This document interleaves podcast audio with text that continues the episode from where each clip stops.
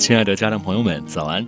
我是今天为您领读的志愿者文乐，每天清晨与您相约飞扬教育一起读书会，愿您拥有美好的一天。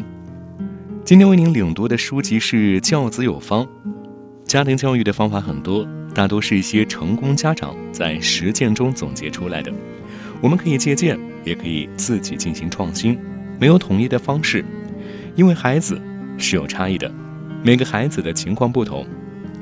今天为您分享的内容是丰富说话的表情。丰富的表情能够传达很多信息。罗曼·罗兰说：“面部表情是多少世纪培养成功的话语，比嘴巴讲的更为复杂千万倍的语言。表情为一个人说话提供了最好的注解。表情和语言的和谐搭配，能够使人的交流更加顺畅。”否则，就会出现沟通障碍，影响亲子关系。那么，不良的表情有僵硬的表情，有的家长喜怒不形于色，说什么话都水波不兴，没有变化的表情让孩子觉得事情不重要，似乎觉得你对他说话是在应付。愤怒的表情，孩子怕你但不服你。冷漠的表情，没有热情和爱心，让孩子感受不到温暖和阳光。友好的表情，微笑的表情，微笑的益处，一是使自己的面部肌肉经常保持松弛，二是给人以温暖和亲切的感觉，三是容易被人认可和接受。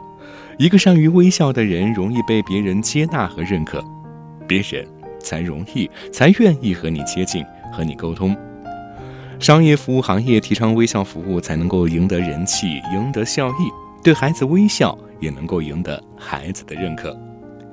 第四是给人安全感，有微笑才有温暖。孩子最喜欢父母的微笑。有个孩子说：“我最喜欢妈妈微笑的样子，她的笑让人觉得温暖亲切，所以我有什么话都愿意跟她说。”正是微笑让这位孩子和母亲成了无话不说的好朋友。有的家长不会微笑，面对孩子经常一副冷面孔。致使孩子有话不敢说，不愿说。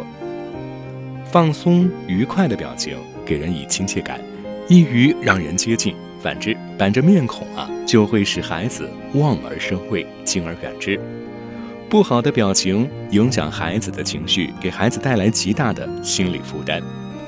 作为父母，要经常学会微笑，在孩子起床时笑一笑，孩子放学回家时笑一笑，与孩子说话时笑一笑。让笑成为你的习惯，让笑拉近你和孩子的距离。